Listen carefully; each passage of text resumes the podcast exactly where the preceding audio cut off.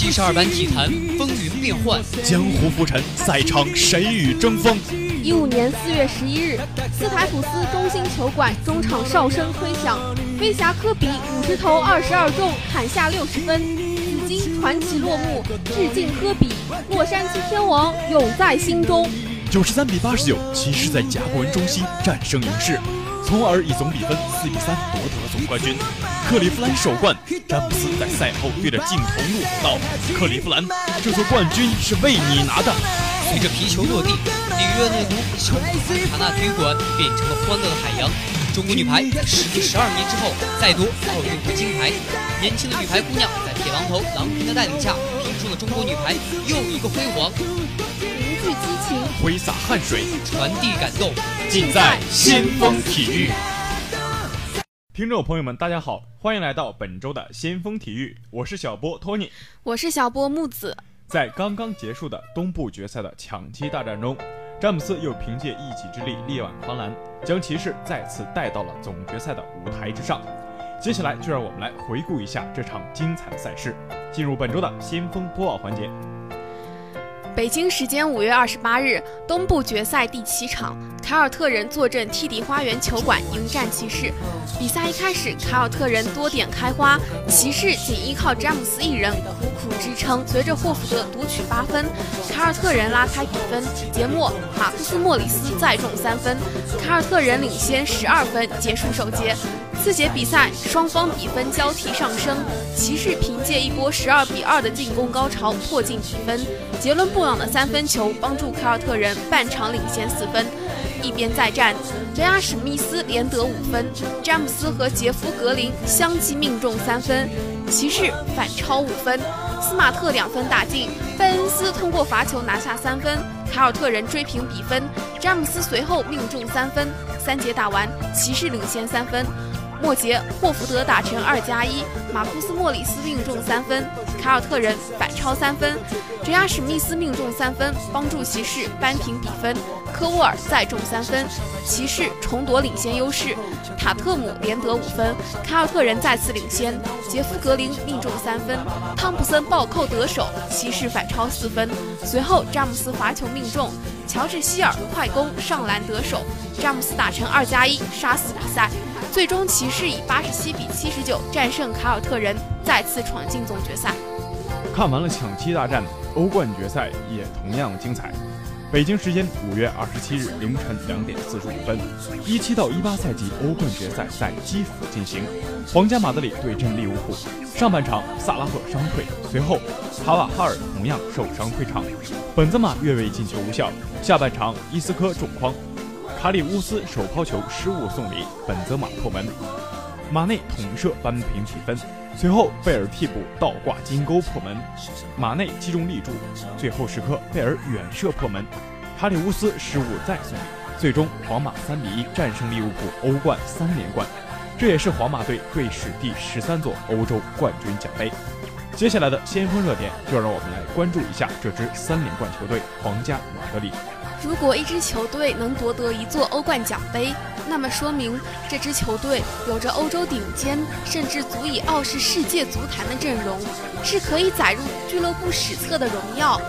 如果一支球队能连续两年夺得欧冠奖杯，不仅证明他们阵容强大且球队体系稳定，而且队中肯定还有超级巨星加成。如果一支球队能够连续三年夺得欧洲冠军奖杯，这是让人不可思议的事。运气、玄学这些都没有作为例证的信度，其实还是实力使然。齐达内和他的球队做到了，并且也是完美做到了。上世纪的五十年代，欧冠这项赛事刚建立不久，皇马便连拿五座冠军，这是圣地亚哥·伯纳乌主席多年来便将皇马改造成一支现代化俱乐部的成果。彼时的迪斯蒂法诺先生不可阻挡，这位来自阿根廷的前锋是欧冠历史上当之无愧的第一位巨星。但是没有想到，皇马等了几十年才迎来了他的继任者克里斯蒂亚诺·罗纳尔多。零九年 C 罗加盟皇马时，迪斯蒂法诺先生还去了伯纳乌现场道贺。望着眼前这位身体健壮的年轻人，他肯定没有料到这个葡萄牙小子竟然能够超越他如此多的傲人纪录。与利物浦的决赛开始前，C 罗和萨拉赫各自站在球队的末尾，萨拉赫在目视前方，而 C 罗则饶有兴致地盯着他看。这几年，随着后起之秀的崛起。C 罗的竞争对手也在不断变化，从最开始的梅西，到近些年的格雷曼兹，现在换成了萨拉赫。不出意外，明年一月份在苏黎世举办的世界足球先生颁奖典礼上，萨拉赫也会再次和 C 罗相遇。贝尔在决赛的超高水准发挥，让他在夏窗有了更多和弗洛伦蒂诺坐下来商谈的资本。很显然，皇马不会再犯之前的错误。轻易放走这位实力强悍的巨星，但尽管如此，皇马在进攻端依然需要引援。贝尔、本泽马如今的问题并非能力不够，而是状态的不稳定性，没办法一个赛季或者一个赛季中大部分时间都保持今天水准的发挥。终结能力的缺失是皇马本赛季最严重的问题。有数据显示，皇马并不缺少机会，但最后射门的能力太差，仅靠一个三十三岁的 C 罗显然是不够的。如今，年轻一代已经逐渐占据了足坛的半壁江山，内马尔、凯恩、姆巴佩等球员逐渐跟随梅罗的脚步，踏入顶尖的球员行列。而皇马需要的就是对未来阵容的思考。未来暂且不想，还是共享此刻吧。作为皇马球迷，这三年，或许你经历了结婚生子，或许你经历了从校园走向社会。或许是爱情的失败，或许是工作上的升职，生活的喜怒哀乐之下，皇马在深夜里总还没让你失望。这就是一种陪伴。球员永远数不清自己有多少拥趸，但他知道球迷爱的只有那一支队，所以自己努力处理好每一次脚下球，这也是一种陪伴。尽管这赛季对于皇马而言充满了争议，但很抱歉，历史只会记住三连冠。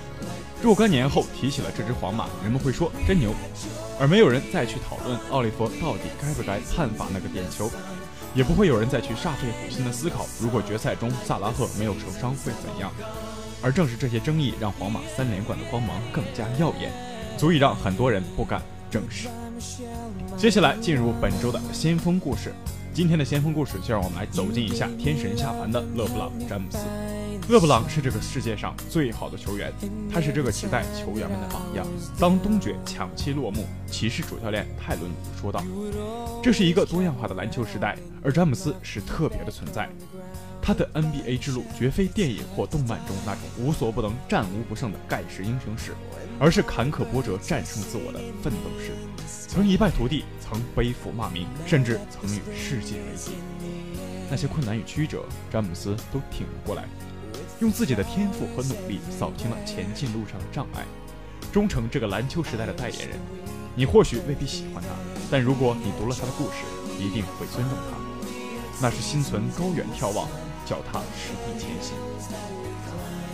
二零零三年十月二十九日，詹姆斯 NBA 生涯首秀，比赛场馆是国王主场阿科球馆。詹姆斯二十投十二中，拿到二十五分、六个篮板、九次助攻、四次抢断。赛后，国王老板马洛夫说：“十分感谢 NBA 官方将举办这场比赛的机会给了我们，我们感到十分荣幸。”让对方球队的老板说出这样一番话，这是怎样的一位新秀呀？天赋异禀，必成大器，这就是少年詹姆斯。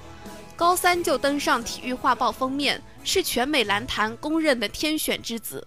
当时，詹姆斯的高中教练戴姆伯罗特辞职。因为圣文森特圣玛丽高中篮球队已成为球探、媒体、球鞋商和经纪人关注的热点，教练承受不住这样的压力，怕控制不住场面，而詹姆斯却举重若轻。他原本就是一个在压力下长大的孩子。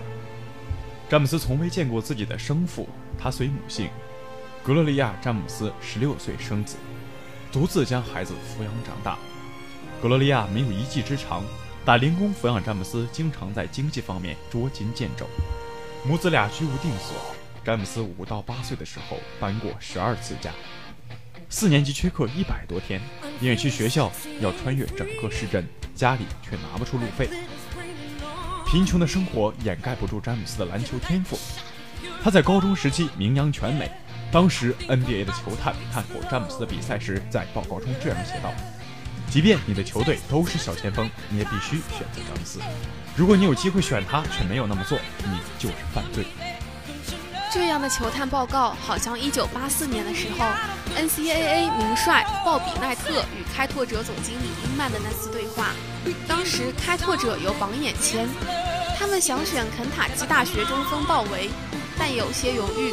于是英曼向奈特寻求意见，奈特这样回答他：“你选北卡的乔丹，我知道你们想要一位中锋，即便这样也选乔丹，哪怕让他打中锋。”你们千万别错过他。开拓者最终还是错过了乔丹，而骑士不会错过詹姆斯。詹姆斯将他的天赋带到了 NBA，并以这个联盟期待的方式兑现了出来：三次总冠军，三次总决赛 MVP，四次常规赛 MVP，十四次全明星，十四次最佳阵容，其中十二次最佳阵容，一队历史头名。你不努力，有人努力；你不付出，有人付出。很多时候，我们和别人拼的不过是谁更破釜沉舟。这就是 NBA 的残酷与真实。这不是一个靠天赋就能征服的联赛。即便你的天赋绝顶，詹姆斯的 NBA 生涯并非一帆风顺。零七年的总决赛被马刺横扫，暴露出他中远投不佳的软肋。一一年总决赛输给独行侠，则令他低位被打技术不过分的短板摆在了桌面上。那时候，巴里亚因为防住詹姆斯的背身单打，被记者戏称为全世界最有力量的。技术的缺陷还并不是最尴尬的，詹姆斯的比赛心态曾经脆弱如此娃娃。